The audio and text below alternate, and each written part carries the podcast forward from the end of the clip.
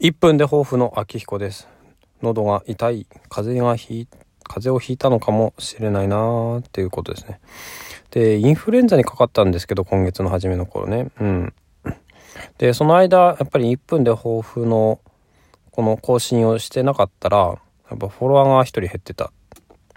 やっぱりね、こう、配信をしないと減るんだなと思って、まあ、もともとね、私のフォロワー3人ですから、えー、そのうちの1人が減るっていうことはね、まあ、3分の1ですけども、まあ、なんていうのかな、3000人のうちの1000人減るとか、そういうレベルではないんでね、まあ、この1分で抱負についてはね、まあ、公演日記のハッシュタグつけてるので、本当はね、毎日更新した方がいいのだとは思います。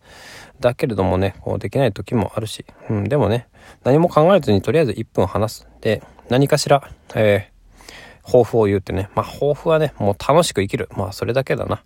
えー、それだけでいいと思います。